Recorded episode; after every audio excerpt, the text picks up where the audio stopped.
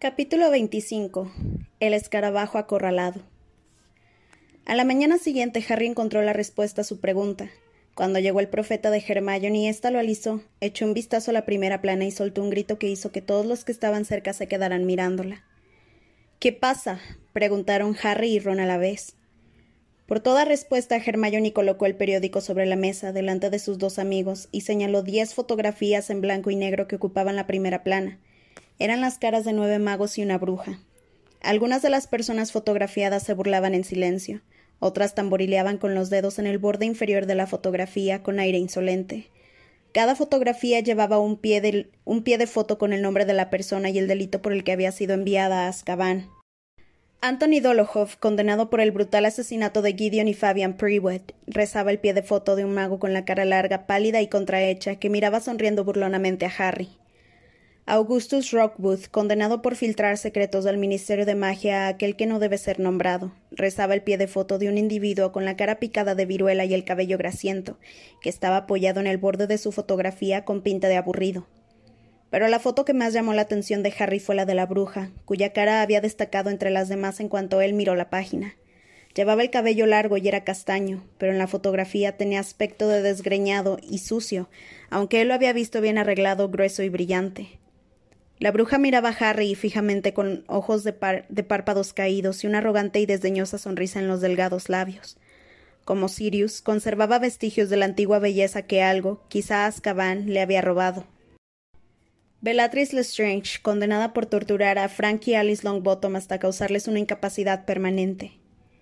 Hermione le dio un codazo a Harry y señaló el titular que había encima de las fotografías, que Harry, concentrado en la imagen de Bellatrix, todavía no había leído.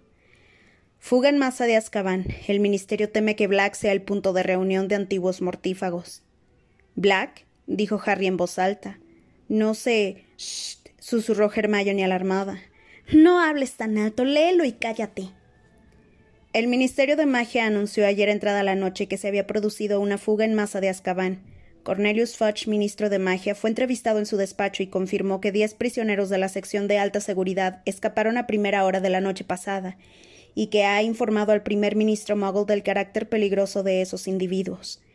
Desgraciadamente nos encontramos en la misma situación en que estábamos hace dos años y medio cuando huyó el asesino Sirius Black, declaró Fudge ayer por la noche, y creemos que las dos fugas están relacionadas. Una huida de esta magnitud sugiere que los fugitivos contaron con ayuda del exterior, y hemos de recordar que Black, el primer preso que logró huir de Azkaban, sería la persona idónea para ayudar a otros a seguir sus pasos. Creemos también que esos individuos, entre los que se encuentra la prima de, Black, Bellatrix Strange, han acudido a ofrecer apoyo a Black, al que han erigido líder. Sin embargo, estamos haciendo todo lo posible para capturar a los delincuentes y pedimos a la comunidad mágica que permanezca alerta y actúe con prudencia. No hay que abordar a ninguno de estos individuos bajo ningún concepto. Ya está, Harry, dijo Ron atemorizado. Por eso estaba tan contento anoche. No puedo creerlo, gruñó Harry. Fudge culpa de la fuga a Sirius. ¿Qué otras posibilidades tiene? comentó Hermione con amargura. No puede decir lo siento mucho. Dumbledore ya me advirtió que esto podía pasar. Los vigilantes de Azkaban se han unido a Lord Voldemort. Deja de gimotear, Ron. Y ahora los peores partidarios de Voldemort se han fugado. Hay que tener en cuenta que Fudge lleva seis meses diciéndole a todo el mundo que Dumbledore y tú son unos mentirosos. Hermione abrió el periódico y empezó a leer la crónica interior mientras Harry recorría el gran comedor con la mirada.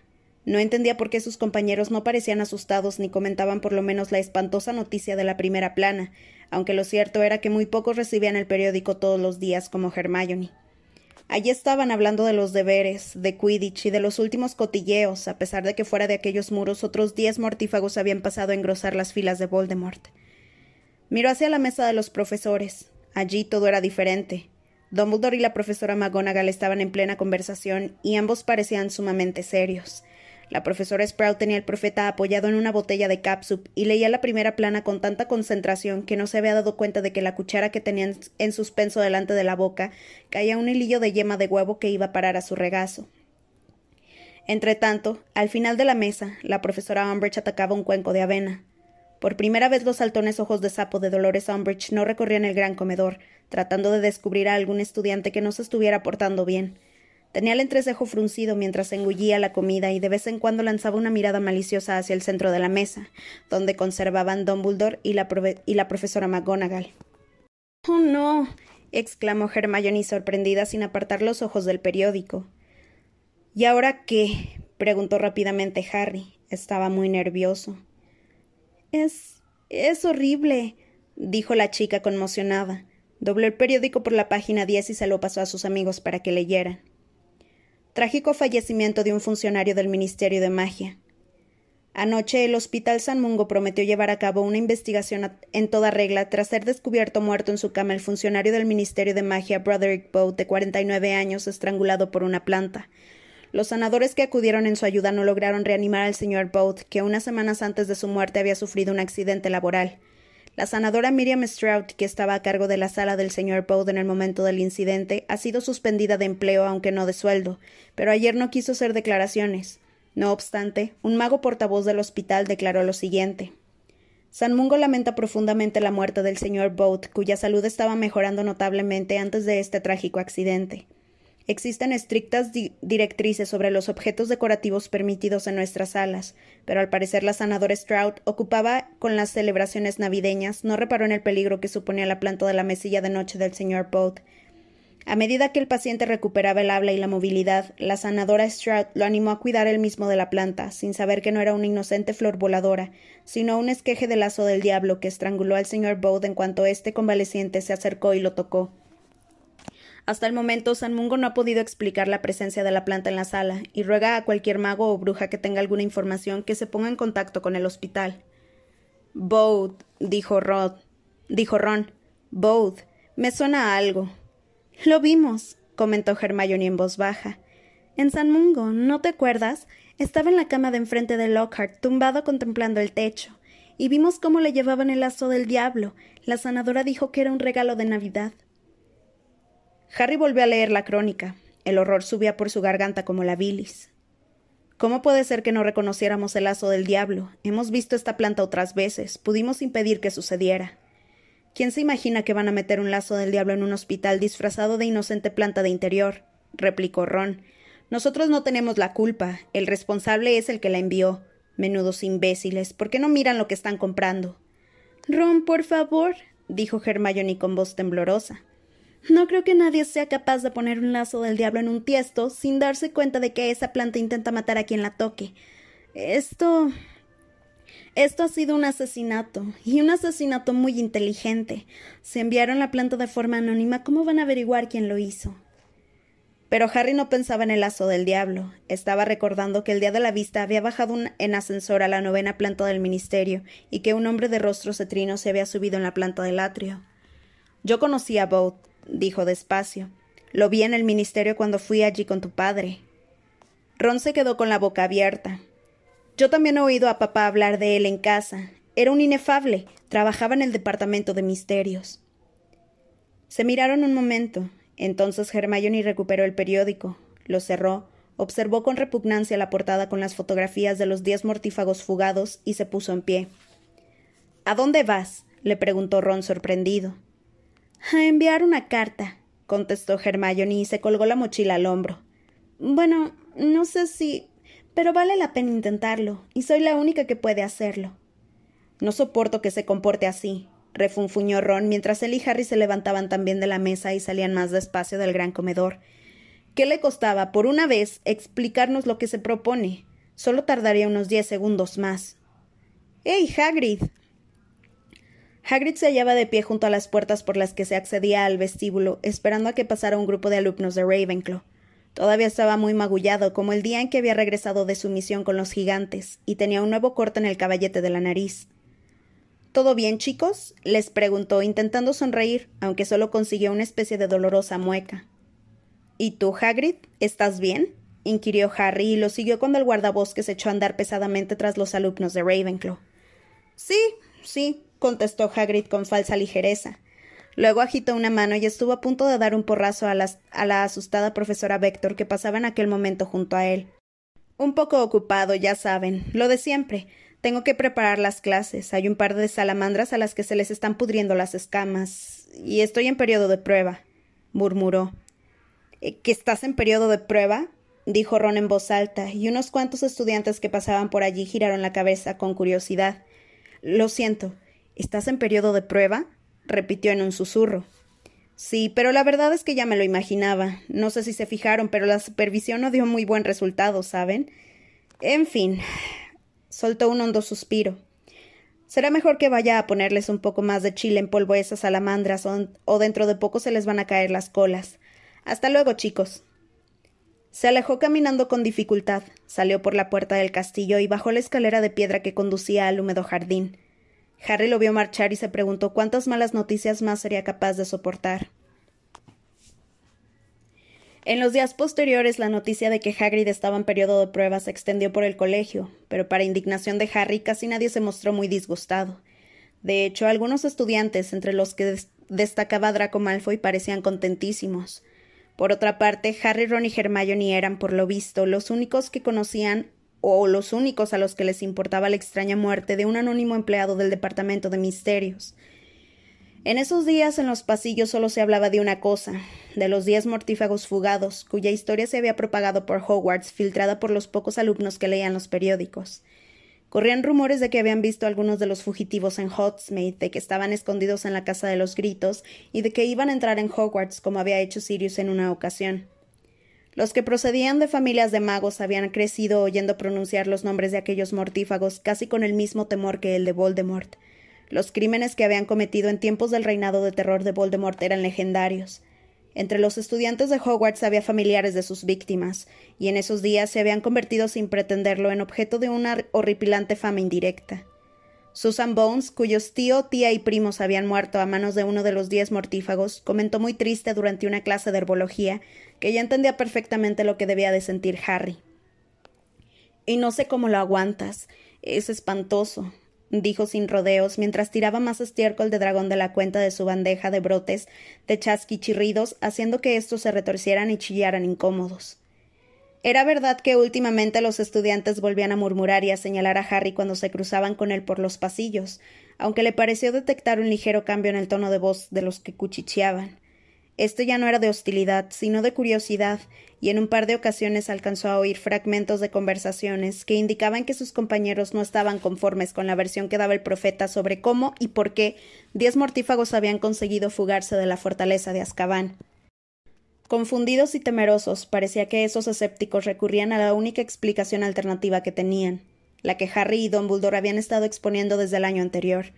Y no era solo el estado de ánimo de los alumnos lo que había cambiado, también era habitual encontrarse a dos o tres profesores hablando en susurros por los pasillos e interrumpiendo sus conversaciones en cuanto veían que se acercaba algún alumno. Es evidente que si la profesora Umbridge está en la sala de profesores ya no pueden hablar con libertad allí, comentó Hermione en voz baja cuando un día ella, Harry y Ron se cruzaron con la profesora McGonagall, el profesor Flitwick y la profesora Sprout, que estaban apiñados frente al aula de encantamientos. ¿Crees que ellos saben algo más? le preguntó Ron girando la cabeza para mirar a los tres profesores. Si saben algo no nos lo van a contar, ¿verdad? terció Harry enfadado. Con el decreto. ¿Por qué número vamos ya? Y es que en los tablones de anuncios de las cuatro casas habían aparecido nuevos letreros a la mañana siguiente de que saltara la noticia de la fuga de Azkaban. Por orden de la Suma Inquisidora de Hogwarts, se prohíbe a los profesores proporcionar a los alumnos cualquier información que no esté estrictamente relacionada con las asignaturas que cobran por impartir. Esta orden se ajusta al decreto de enseñanza número 26, firmado Dolores Jane Umbridge, Suma Inquisidora. Este último decreto había sido objeto de gran número de bromas entre los estudiantes. Lee Jordan le comentó a la profesora Umbridge que según la nueva norma ella no estaba autorizada a regañar ni a Fred ni a George por jugar a los naipes explosivos en el fondo de la clase. Los naipes explosivos no tienen nada que ver con la defensa contra las artes obscuras, profesora. Esa información no está relacionada con su asignatura. Cuando Harry volvió a ver a Lee, reparó en que tenía una herida sangrante en el dorso de la mano y le recomendó solución de Murtlap. Harry creyó que la fuga de Azkaban le daría una lección de humildad a la profesora Umbridge, o que tal vez se avergonzaría de la catástrofe que se había producido en las mismísimas narices de su querido Fudge. Sin embargo, parecía que solo había intensificado su furioso deseo de tomar bajo su control todos los aspectos de la vida en Hogwarts.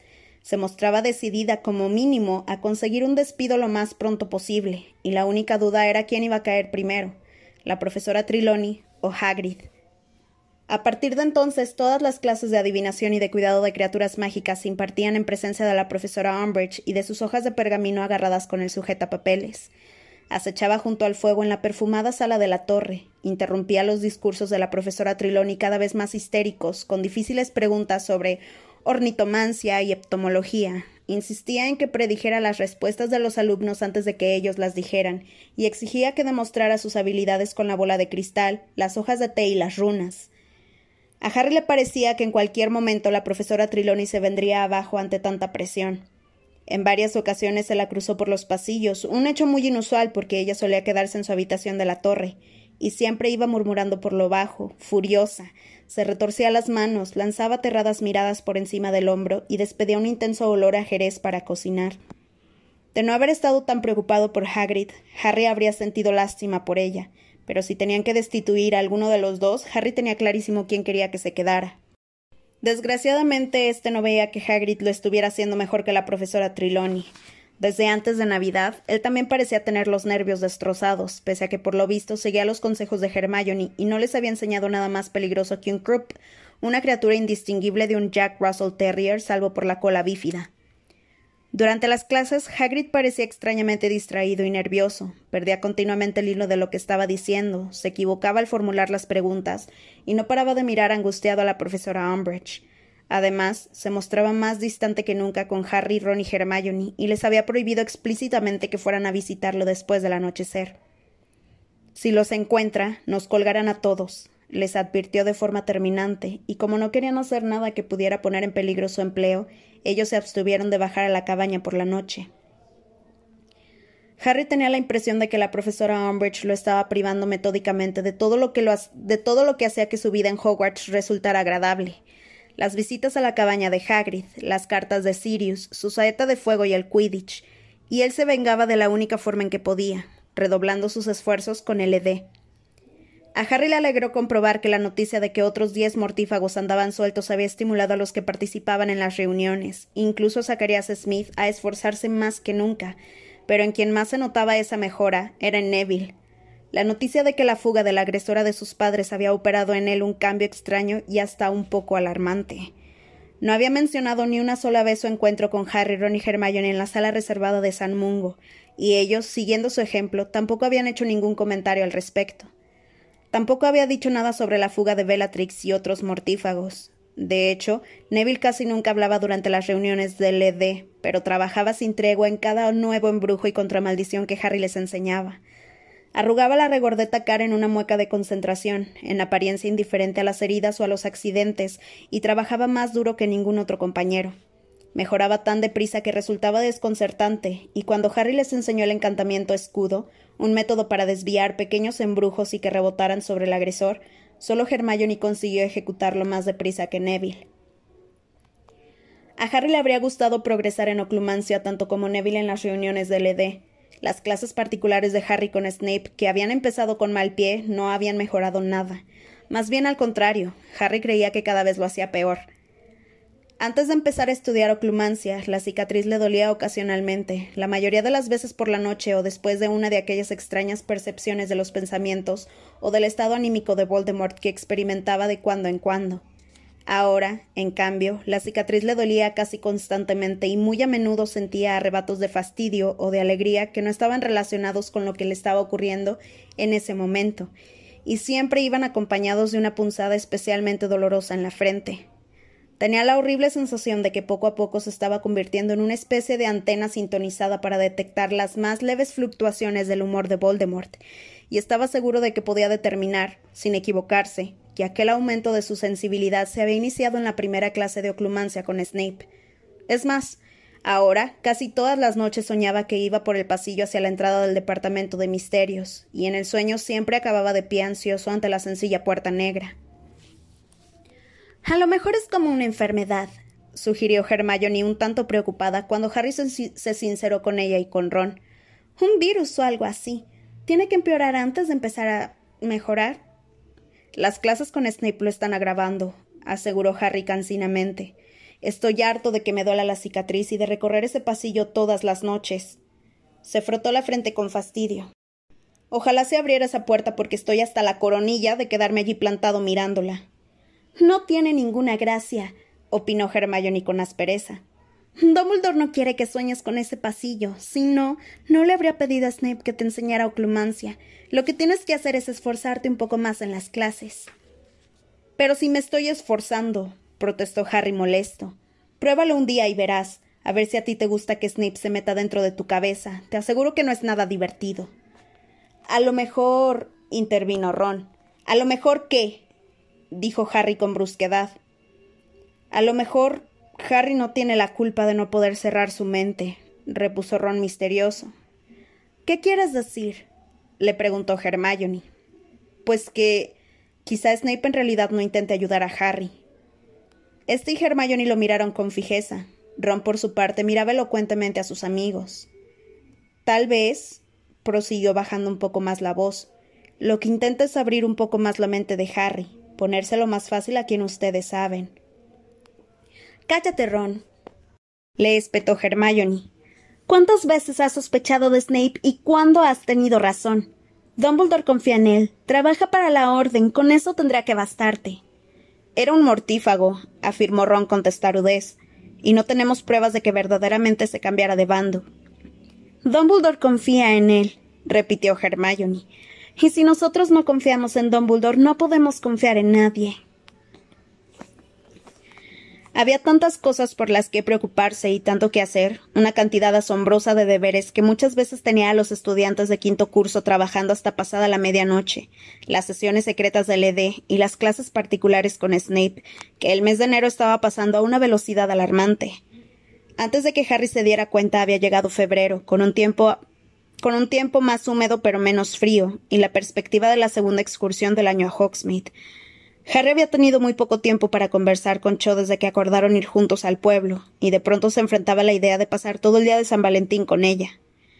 La mañana del día 14 se vistió con especial esmero. Ron y él entraron a desayunar con el, en el mismo momento en que llegaban las lechuzas con el correo. Hedwig no estaba allí, aunque Harry no la esperaba, pero Hermione estaba agarrando una carta del pico de una desconocida lechuza marrón cuando ellos se sentaron. Ya era hora. Si no hubiera llegado hoy, comentó. A continuación, abrió con ansiedad el sobre y extrajo un pequeño trozo de pergamino. Leyó el mensaje a toda velocidad y una expresión de triste placer apareció en su cara. Oye, Harry, dijo levantando la cabeza. Esto es muy importante. ¿Crees que podrías reunirte conmigo en las tres escobas hacia mediodía? Pues no lo sé, contestó Harry vacilante. A lo mejor Cho espera que pase todo el día con ella. Nunca hemos hablado de lo que íbamos a hacer. Bueno, si es necesario, ven con ella, concedió Hermione con gravedad. ¿Pero irás? Pues sí, pero ¿por qué? Ahora no tengo tiempo para contártelo. Tengo que contestar cuanto antes esta carta. Y sin dar más explicaciones salió a toda prisa del gran comedor con la carta en una mano y, un pan tostado en la otra. ¿Vienes? le preguntó Harry a Ron pero éste movió negativamente la cabeza con gesto tristón. No puedo ir a Hogsmeade. Angelina quiere entrenar todo el día, como si fuera a servir para algo. Somos el peor equipo que he visto en mi vida. Tendrías que ver a Slopper y a Kirk, son patéticos, incluso peores que yo. Exhaló un hondo suspiro y agregó No sé por qué Angelina no me deja renunciar. Porque cuando estás en forma eres bueno, repuso Harry con irritación. Le resultaba muy difícil mostrarse comprensivo con Ron, porque él habría dado cualquier cosa por jugar el siguiente partido contra Hufflepuff. Ron debió de intuirlo por el tono de voz de Harry, porque no volvió a mencionar el Quidditch durante el desayuno, y cuando poco después se despidieron lo hicieron con cierta frialdad. Ron se marchó al campo de Quidditch, y Harry, tras intentar aplastarse el pelo mirándose en la parte de atrás de una cucharilla, salió al vestíbulo para reunirse con Cho, lleno de aprensión, y se preguntó de qué demonios iban a hablar. Solo esperaba cerca de las puertas de roble del castillo. Estaba muy guapa, con el cabello recogido en una larga cola de caballo. Cuando caminaba hacia ella, Harry tuvo la impresión de que sus pies eran enormes comparados con el resto de su cuerpo, y de pronto no supo qué hacer con los brazos que oscilaban estúpidamente a sus costados. Hola, lo saludó Cho entrecortadamente. Hola, repuso Harry. Se miraron un momento y entonces él dijo Bueno, pues. ¿vamos? Sí, Claro. Se pusieron en la fila de estudiantes que esperaban la autorización de Filch para salir del castillo, mirándose de vez en cuando y sonriendo furtivamente, pero sin decirse nada. Harry sintió un gran alivio cuando salieron al exterior. Se sentía mucho más cómodo andando en silencio que allí plantado sin saber qué cara poner. Hacía un día fresco y ventoso, y al pasar junto al estadio de Quidditch, Harry vio a Ron y a Ginny que volaban casi rozando las tribunas, y le dio una rabia tremenda no estar allá arriba con ellos. Lo echas mucho de menos, ¿verdad? comentó Cho.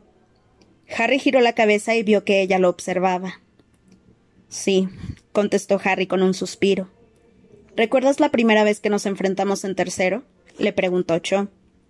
Sí, respondió Harry sonriendo. Me bloqueabas el paso continuamente. y Wood te dijo que no fueras tan caballeroso y me derribaras de la escoba si era necesario, añadió Cho con una sonrisa en los labios. Me han dicho que lo han contratado el que lo ha contratado el Pride of Portree, ¿es cierto? No, lo ha contratado el Puddlemere United. Lo vi el año pasado en la Copa del Mundo. Ah, yo también te vi allí, ¿te acuerdas? Estábamos en el mismo campamento. Fue genial, ¿verdad? Siguieron hablando de la Copa del Mundo de Quidditch por el camino y después de cruzar las verjas. Harry no podía creer lo fácil que estaba resultando hablar con Cho. De hecho, no le costaba más que hablar con Ron o con Hermione, y cuando empezaba a sentirse alegre y seguro de sí mismo, un nutrido grupo de chicas de Slytherin, entre las que iba Pansy Parkinson, pasaron por su lado. Potter Chang, gritó Pansy entre un coro de risillas maliciosas. Qué mal gusto tienes, Chang. Al menos Diggory era guapo. Las chicas aceleraron el paso gritando y hablando en tono mordaz, al mismo tiempo que dirigían exageradas miradas a Harry y a Cho, y dejaron un rastro de incómodo silencio. A Harry no se le ocurría nada más que decir sobre Quidditch, y Cho que se había ruborizado se miraba a los pies. ¿Y a dónde quieres ir? preguntó él cuando llegaron a Hogsmeade. La calle principal estaba llena de estudiantes que paseaban tranquilamente por las aceras y contemplaban los escaparates de las tiendas. Ah, me da igual, respondió Cho encogiéndose de hombros. Mmm. ¿Y si echamos un vistazo por las tiendas o algo así? Se encaminaron hacia Derbyshire Banks. Habían colgado un gran letrero en el escaparate y unos cuantos vecinos de Hogsmeade lo estaban leyendo. Se apartaron cuando se acercaron Harry y Cho, y él volvió a encontrarse ante las fotografías de los diez mortífagos fugados. Por orden del Ministerio de Magia, según rezaba el cartel, se ofrecía una recompensa de mil galeones a cualquier mago o bruja que pudiera aportar alguna información que sirviera para capturar a alguno de los reclusos fotografiados. Qué raro, dijo Cho en voz baja mientras observaba las fotografías de los mortífagos. ¿Te acuerdas de cuando se fugó Sirius Black? Había dementores buscándolo por todo Hogsmeade, y ahora que se han escapado diez mortífagos no hay dementores por ninguna parte. Sí, contestó Harry, y apartó la vista de la cara de, Bellatrix Lestrange para echar una ojeada a ambos lados de la calle principal. Sí, es muy raro. No lamentaba que no hubiera dementores por allí cerca, pero pensándolo bien su ausencia era francamente significativa. No solo habían dejado que se fugaran los mortífagos, sino que no se estaban tomando la molestia de buscarlos. Todo parecía indicar que era cierto que estaban fuera del control del ministerio. Las fotografías de los diez mortífagos fugados estaban colgadas en todos los escaparates por los que pasaron. Cuando llegaron a la casa de las plumas empezó a llover. Unas frías y gruesas gotas de lluvia golpeaban a Harry en la cara y en la nuca. Mmm. ¿Te apetece tomar un café? propuso Cho con vacilación cuando la lluvia empezó a intensificarse. Sí, respondió Harry y miró alrededor. ¿A dónde vamos? Cerca de aquí hay un sitio muy agradable. ¿Nunca has oído hablar del salón de té de Madame Pudipié? dijo con tono jovial, guiando a Harry por una calle lateral hasta llegar a un local que él no había visto hasta entonces. Era un sitio pequeño y caluroso, donde todo parecía estar decorado con flecos y lazos. Harry se acordó del despacho de la profesora Umbridge y sintió un escalofrío. ¿Verdad que es bonito? comentó Cho muy, muy contenta. Um, sí, mintió Harry. Mira, lo han adornado con motivo del día de San Valentín, observó Cho y señaló unos querubines dorados suspendidos sobre cada una de las mesitas redondas, que de vez en cuando lanzaban confeti de color rosa sobre sus ocupantes. Se sentaron a la única mesa libre que quedaba, junto a la empañada ventana. Roger Davis, el capitán del equipo de, de Quidditch de Ravenclaw, estaba sentado al lado de ellos con una chica rubia muy guapa. Estaban tomados de la mano, Aquella imagen hizo que Harry se sintiera incómodo, sobre todo cuando al echar un vistazo al salón de té reparó en que estaba lleno de parejas y todas se agarraban de la mano. A lo mejor Cho esperaba que él hiciera lo mismo. ¿Qué les traigo, queridos? Preguntó Madame Pudipié, una mujer muy robusta, peinada con un negro y reluciente moño al pasar con dificultad entre su mesa y la de Roger Davis. Dos cafés, por favor, pidió Cho. En el rato que siguió hasta que les sirvieron los cafés, Roger Davis y su novia habían empezado a besarse por encima del azucarero. Harry habría preferido que no lo hicieran, porque tenía la impresión de que Davis estaba sentado un precedente con el que quizá Cho esperaba que Harry compitiera. Notaba un intenso calor en las mejillas e intentó mirar por la ventana, pero estaba demasiado empañada y no veía el exterior. Para retrasar el momento en que tendría que mirar a Cho, contempló el techo fingiendo examinar la pintura, y entonces recibió en la cara un puñado de confeti que le había lanzado el querubín suspendido sobre su mesa. Tras unos tensos minutos más, Cho mencionó a la profesora Umbridge. Harry se agarró al cable con alivio y pasaron un rato agradable insultando a la profesora, pero aquel tema ya lo habían explotado tanto en las reuniones del ED que no duró mucho. Volvieron a quedarse callados. Harry oía los sorbetones procedentes de la mesa de al lado como si estuvieran amplificados, y desesperado buscó algo más que decir. Oye, este, ¿quieres ir conmigo a las tres escobas a la hora de comer? He quedado allí con Hermione Granger. Cho arqueó las cejas. ¿Has quedado con Hermione Granger? ¿Hoy? Sí, bueno, me ha pedido que me reúna con ella allí le he dicho que iría. ¿Quieres ir conmigo? Hermione ha dicho que no le importaba. Ah, bueno, muy amable de su parte. Pero no parecía que Cho encontrara el gesto amable. Al contrario, su tono de voz era frío, y de pronto adoptó una expresión muy adusta. Pasaron unos minutos más en silencio absoluto.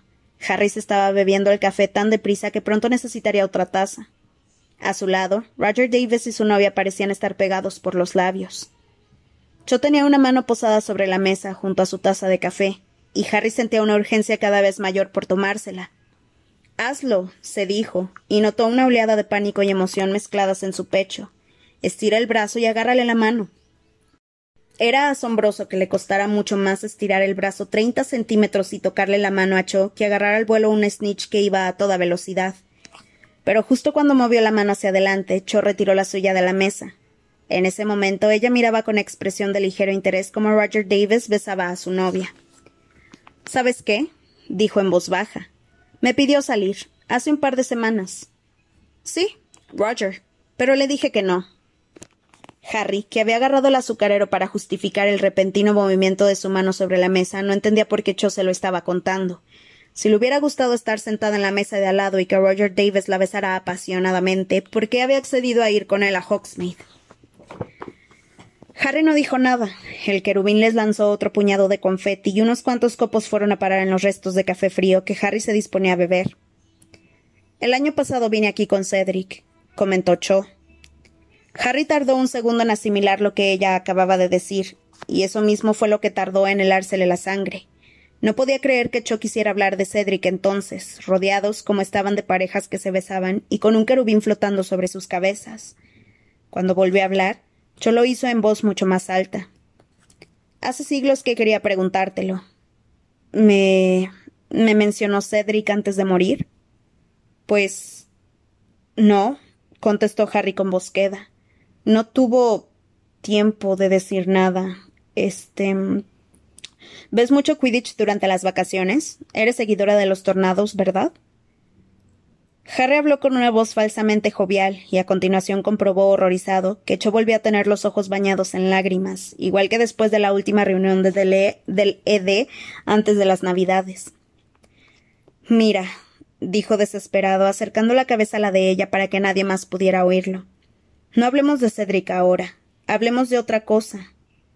Pero por lo visto no era eso lo que tenía que haber dicho. Pensé, balbuceó Cho salpicando la mesa de lágrimas.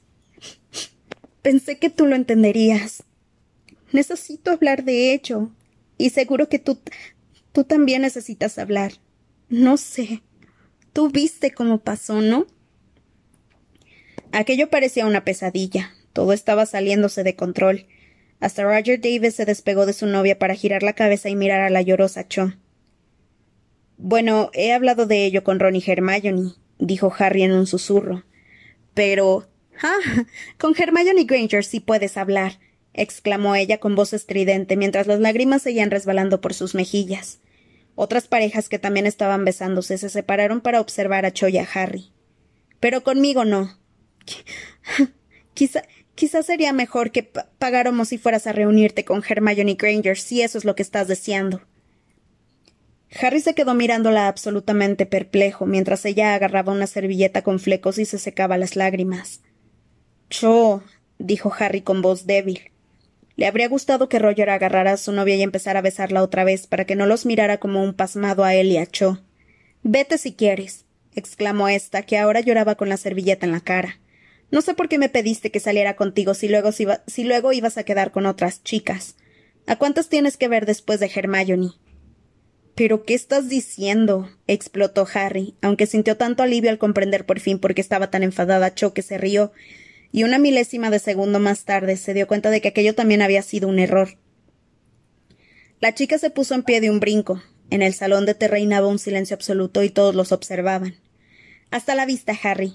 Se despidió Cho con dramatismo, e hipando ligeramente corrió hacia la puerta. La abrió de un tirón y salió a la calle bajo una intensa lluvia. Cho la llamó él, pero la puerta ya se había cerrado tras ella produciendo un melódico tintineo.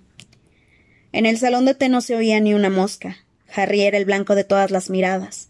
Dejó un galeón sobre la mesa, se quitó el confeti de color rosa del pelo y salió a la calle en busca de Cho. Llovía a cántaros y Harry no la vio por ninguna parte. No entendía nada de lo que estaba pasando. Hasta hace media hora se llevaban de perlas. Mujeres, masculló enojado, chapoteando por la calle con las manos en los bolsillos. ¿Para qué querría hablar de Cedric? Porque siempre saca un tema que hace que se convierta en una manguera viviente. Torció a la derecha y echó a correr bajo la lluvia. Unos minutos más tarde entraba por la puerta de las tres escobas. Sabía que era demasiado pronto para que Hermione hubiera llegado, pero pensó que probablemente encontraría a alguien allí con quien pasar el rato. Se apartó el pelo mojado moviendo la cabeza y miró alrededor. Hagrid estaba sentado solo en un rincón con aire taciturno. Hola, Hagrid. Lo saludó Harry tras abrirse paso entre las abarrotadas mesas y acercó una silla a la, de su, a la de su amigo. Este se sobresaltó y lo miró como si apenas lo reconociera. Harry vio que tenía dos nuevos cortes en la cara y varios cardenales más. Ah, eres tú, Harry. ¿Estás bien? Sí, muy bien, mintió Harry, pero junto a su magullado y triste amigo tuvo la impresión de que en realidad él no tenía motivos para quejarse. ¿Y tú? ¿Estás bien? ¿Yo? Sí, claro, fenomenal. Harry, fenomenal. Hagrid hundió la mirada en su jarra de peltre del tamaño de un cubo grande y suspiró. Harry no sabía qué decirle. Permanecieron un rato sentados en silencio. De repente, Hagrid dijo Tú y yo estamos en la misma situación, ¿no es cierto, Harry? Pues sí, ya lo decía yo. Ambos somos unos intrusos, por definirnos de alguna manera afirmó asintiendo con la cabeza sabiamente. Y ambos somos huérfanos. Sí, ambos huérfanos. Bebió un enorme trago de la jarra. Si tienes una familia decente, todo cambia. Mi padre era decente, y tus padres eran decentes. Si no hubieran muerto, tu vida habría sido muy distinta, ¿verdad? Sí, supongo que sí, admitió Harry con cautela, pensando que Hagrid estaba de un humor muy extraño. Familia, repitió Hagrid con tristeza. Digan lo que digan, la sangre es importante. Y se limpió un hilillo de sangre que le goteaba del ojo. Hagrid, lo interrumpió Harry sin poderse contener. ¿Dónde te haces todas esas heridas? ¿Eh? se extrañó Hagrid sorprendido. ¿Qué heridas? Todas esas, exclamó Harry señalándole la cara. Ah, esto no son más que golpes y contusiones, Harry, contestó quitándole importancia. Gajes del oficio. Vació su jarra, la dejó en la mesa y se levantó. Hasta luego, Harry, cuídate. Y dicho eso salió caminando pesadamente del pub con gesto mustio y desapareció bajo la lluvia torrencial. Harry lo vio marchar y se sintió mal. Hagrid se sentía desdichado y ocultaba algo, pero parecía decidido a rechazar cualquier ayuda. ayuda. ¿Qué estaba pasando? Pero antes de que Harry pudiera seguir reflexionando sobre ello, oyó una voz que lo llamaba. Harry. Por aquí, Harry. Hermione le hacía señas con una mano desde el otro, desde el otro extremo del pub. Harry se levantó y fue hacia ella atravesando el concurrido local. Cuando todavía estaba a varias mesas de distancia, se dio cuenta de que Hermione no estaba sola. Se hallaba sentada a una mesa con dos personas a las que jamás habría imaginado encontrar con ella. Luna Lovegood y nada más y nada menos que Rita Skeeter, ex reportera de El Profeta y una de las personas a las que Hermione más despreciaba en el mundo. ¡Qué pronto has llegado! exclamó su amiga mientras se apartaba para hacerle sitio. Pensaba que estarías con Cho. No esperaba que llegaras hasta al menos dentro de una hora. ¿Con Cho? saltó Rita de inmediato, retorciéndose en la silla para mirar con, con avidez a Harry. ¿Una chica? Agarró su bolso de piel de cocodrilo y se puso a hurgar en él. ¿Y a ti qué te importa que Harry haya salido con un centenar de chicas? le dijo Hermione a la periodista con descaro. No es asunto tuyo, así que guarda eso ahora mismo. Rita se disponía a sacar una pluma de color verde amarillento de su bolso, pero lo cerró y puso una cara horrible, como si le hubieran hecho beber jugo fétido. ¿Qué están tramando? preguntó Harry, que se sentó y miró sin comprender a Rita, Luna y Hermione. Doña Perfecta, aquí, estaba a punto de contármelo cuando tú llegaste, dijo la periodista, y dio un buen trago de su bebida. Supongo que estoy autorizada a hablar con él, ¿verdad? Le espetó a Hermione. Sí, supongo que sí, respondió ella con frialdad. A Rita no le sentaba nada bien el desempleo. Tenía el pelo lacio y despeinado y no llevaba los elaborados rizos de tiempo atrás. Se le había saltado el esmalte de las uñas de cinco centímetros de largo, y a las gafas con alas les faltaban un par de joyas falsas. Dio otro gran trago de su bebida y dijo hablando por la comisura de la boca. ¿Es guapa Harry? Una palabra más sobre la vida amorosa de Harry y se anula el trato. Te lo advierto. La amenazó Hermione. ¿Qué trato? preguntó Rita, secándose la boca con el dorso de la mano. Todavía no has mencionado ningún trato, señorita Repipi. Solo me dijiste que me presentara aquí. Ah, un día de estos, añadió con un estremecimiento. Sí, sí, un día de estos te pondrás a escribir más historias horribles sobre Harry y sobre mí, comentó Hermione con indiferencia. A ver si encuentras a alguien a quien le interese leerlas. Pues este año han publicado un montón de historias horribles sobre Harry sin mi ayuda, replicó Rita, mirando al chico de soslayo por encima de sus gafas, y añadió ¿Cómo te ha sentado eso, Harry? ¿Te sientes traicionado? ¿Consternado? ¿Incomprendido? Está enfadado como es lógico, repuso Hermione con voz fuerte y clara. Porque le ha contado la verdad al ministro de magia y el ministro es demasiado idiota para creerlo. De modo que sigues en tus trece, empeñado en que el que no debe ser nombrado ha vuelto, ¿no? dijo Rita bajando su copa y sometiendo a Harry a una penetrante mirada mientras acercaba una vez más un dedo hacia el cierre de su bolso de cocodrilo. ¿Defiendes ese absurdo cuento que Dumbledore le ha explicado a todo el mundo de que quien tú sabes ha regresado y que tú eres el único testigo? Yo no soy el único testigo, gruñó Harry. También había allí una docena de mortífagos. ¿Quieres que te dé sus nombres? Me encantaría, dijo Rita en voz baja y se puso a hurgar de nuevo en su bolso observando a Harry como si fuera lo más hermoso que había visto en su vida. Publicaremos con un gran titular. Potter acusa. Y con el subtítulo Harry Potter identifica a los mortífagos que siguen entre nosotros. Y entonces, bajo una gran fotografía tuya, el trastornado adolescente que sobrevivió al ataque de quien ustedes saben, Harry Potter, de quince años, provocó un escándalo ayer al acusar a respetados y prominentes miembros de la comunidad mágica de ser mortífagos. Rita tenía ya la pluma vuela pluma en la mano e iba a llevársela a la boca cuando se esfumó de su rostro la expresión de embeleso. Pero claro, continuó bajando la pluma y fulminando con la mirada a Hermione. Doña Perfecta aquí no querrá que se publique esa historia, ¿verdad? Pues resulta, repuso Hermione con voz melosa, que eso es exactamente lo que quiere Doña Perfecta. Rita se quedó mirándola, y lo mismo hizo Harry. Luna, en cambio, se puso a cantar por lo bajo a Weasley vamos a coronar con aire ensimismado, mientras removía bebida, su bebida con una cebollita de cóctel, de cóctel pinchada en un palillo. ¿Quieres que escriba una crónica sobre lo que Harry dice de aquel que no debe ser nombrado? le preguntó Rita a Hermione con un hilo de voz. Sí, exacto. La verdadera historia. Con pelos y señales, como la cuenta Harry te proporcionará todos los detalles, te dará los nombres de los mortífagos no identificados a los que vio allí, te dirá qué aspecto tiene ahora Voldemort. Oh, por Dios, contrólate. añadió con desdén y lanzó una servilleta hacia el otro lado de la mesa, pues al oír el nombre de Voldemort, Rita había dado tal respingo que había derramado la mitad de su copa de whisky de fuego y se había manchado la ropa. La periodista secó su mugriento impermeable sin dejar de mirar atónita a Hermione. Entonces dijo lisa y, y llanamente El profeta no lo publicará. Por si no lo habías notado, nadie se traga ese cuento chino. Todo el mundo cree que Harry delira. Pero si me dejas escribir la historia desde esa perspectiva.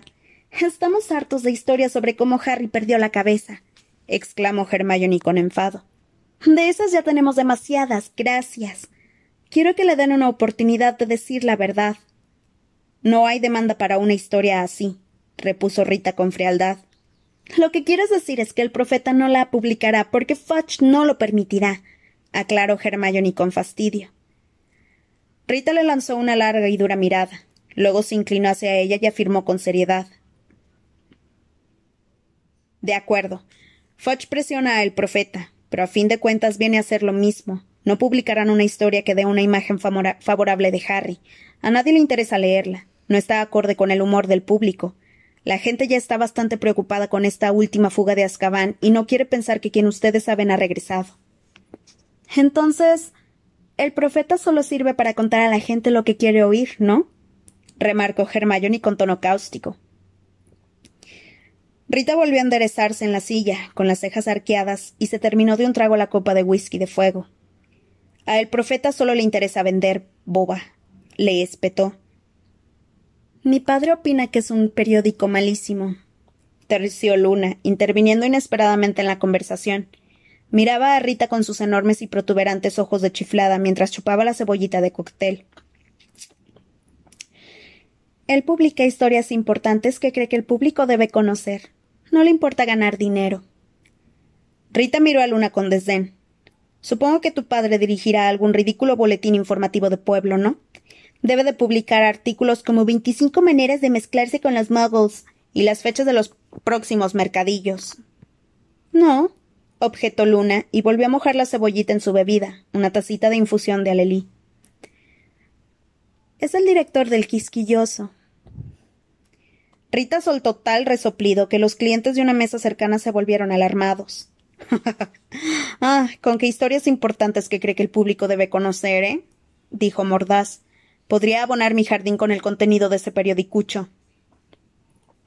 Pues mira, ahora tienes una oportunidad para mejorar un poco su nivel, sugirió Hermione en tono agradable. Luna dice que su padre no tiene inconveniente en aceptar la historia de Harry. Él la publicará. Rita se quedó mirando a ambas un, un momento y luego soltó una fuerte carcajada. ¿El quisquilloso? dijo riendo socarronamente. ¿Creen que la gente se tomará a Harry en serio si su historia se publica en el quisquilloso? Algunos no lo harán, admitió Hermione. Pero la versión de El Profeta sobre la fuga de Azkaban tenía unas lagunas descomunales. Creo que mucha gente debe de estar preguntándose si hay otra explicación mejor de lo ocurrido, y si aparece una versión alternativa, aunque la publique un. Miro de soslayo a Luna. Un. bueno, una revista fuera de lo corriente, Creo que les interesará leerla.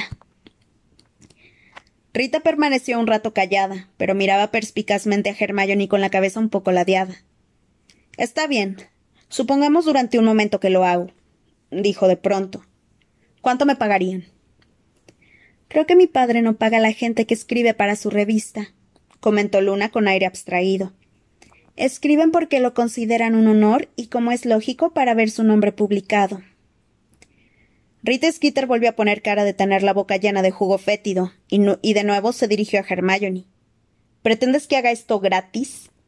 Pues claro, contestó Hermione con calma y bebió un sorbo de su bebida. Si no, como muy bien sabes, informaría a las autoridades de que eres una ánimaga no, no registrada. Evidentemente, el, profeta te pagaría mucho dinero por una crónica sobre la vida en Azkaban escrita desde la propia prisión. Daba la impresión de que a Rita le habría encantado meterle a Hermione por la nariz la sombrillita de papel que decoraba su copa. Supongo que no tengo alternativa, ¿verdad? repuso Rita con voz ligeramente temblorosa. Abrió una vez más su bolso de cocodrilo, sacó un trozo de pergamino y levantó su pluma a abuela pluma. Mi padre se va a poner muy contento, comentó Luna alegremente mientras a Rita le temblaba un músculo de la mandíbula. ¿Listo, Harry? le preguntó Hermione volviéndose hacia él. ¿Preparado para contar la verdad a todo el mundo? Supongo que sí, dijo él, mientras Rita sostenía en equilibrio la pluma pluma sobre el trozo de pergamino que los separaba. Pues ya puedes disparar, Rita, sentenció Hermione con serenidad, y pescó una guinda del fondo de su copa.